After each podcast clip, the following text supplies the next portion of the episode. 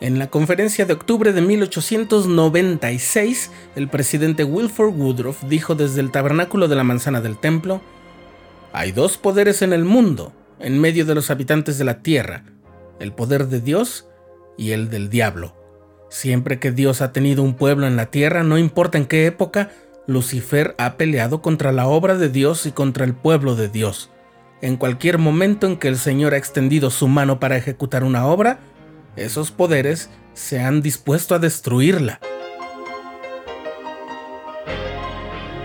Estás escuchando el programa diario,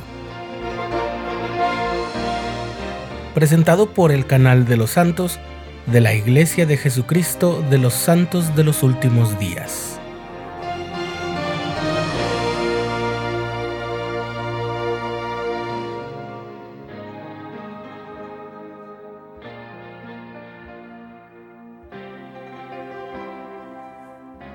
En junio de 2007, más de un siglo después, el presidente Gordon B. Hinckley citó ese discurso del presidente Woodruff y añadió, La lucha continúa, tiene lugar en nuestra vida cotidiana, en nuestros hogares, en nuestro trabajo, en nuestras escuelas. Se entabla por razones de amor y respeto, de lealtad y fidelidad, de obediencia e integridad. Sus víctimas son tan valiosas como los que cayeron antes la batalla es constante. En esa batalla de la que hablan los profetas, no nos encontramos en un campo donde alcanzamos a ver al enemigo tratando de esconderse tras los árboles. Pero nuestro enemigo sí es feroz. No duerme ni siente cansancio, hambre o sed. Pero ya que no estamos en un campo de batalla convencional, nuestra armadura tampoco lo es. Cuando el presidente Hinckley hacía referencia a las víctimas, no hablaba de cuerpos de carne y hueso muriendo, sino de almas valiosas para el Señor, perdiéndose de las máximas bendiciones que hay para ellos. Hemos llegado a esta tierra porque decidimos seguir el plan de nuestro Padre Celestial a través de pruebas y dificultades. Y tal como en una guerra, a todos los soldados les tocará luchar en diferentes frentes ante distintos ataques. Y deberemos hacer uso de todos los recursos con los que contemos. El equipamiento con el que podremos protegernos está enlistado por primera vez en el capítulo 16 de la epístola a los Efesios de su época, pues ya desde entonces Pablo, como todos nuestros profetas antiguos y modernos, deseaba que pudiéramos resistir los ataques del enemigo. Estad pues firmes, dice Pablo, ceñidos vuestros lomos con la verdad y vestidos con la coraza de justicia y calzados los pies con la preparación del Evangelio de paz. Sobre todo tomad el escudo de la fe, con el que podáis apagar todos los dardos de fuego del maligno, y tomad el yelmo de la salvación y la espada del Espíritu, que es la palabra de Dios.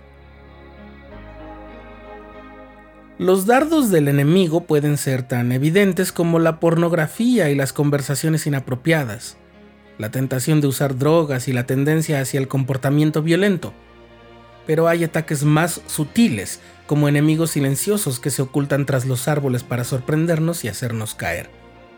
Como el rencor y el orgullo que nos impiden estar dispuestos a perdonar, o la tendencia a juzgar la dignidad de otras personas basándonos en su situación económica, o incluso la propensión a justificar nuestros prejuicios basados en alguna forma de discriminación o seguir las corrientes del mundo que se alejan de los principios del Evangelio e incluso a veces instigan el resentimiento y la ira para quebrantar la paz.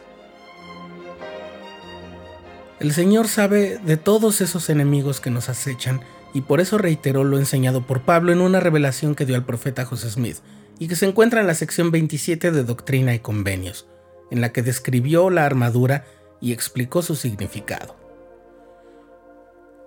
Alzad vuestros corazones y regocijaos, y ceñid vuestros lomos, y tomad sobre vosotros toda mi armadura, para que podáis resistir el día malo.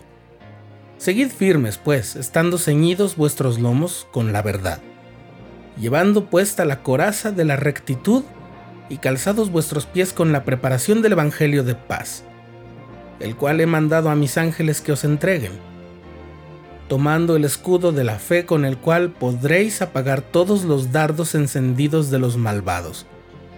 y tomad el yelmo de la salvación, así como la espada de mi espíritu que derramaré sobre vosotros, y mi palabra que os revelaré. Y estad de acuerdo en todo lo que me pidiereis, y sed fieles hasta que yo venga, y seréis arrebatados para que donde yo estoy, vosotros también estéis.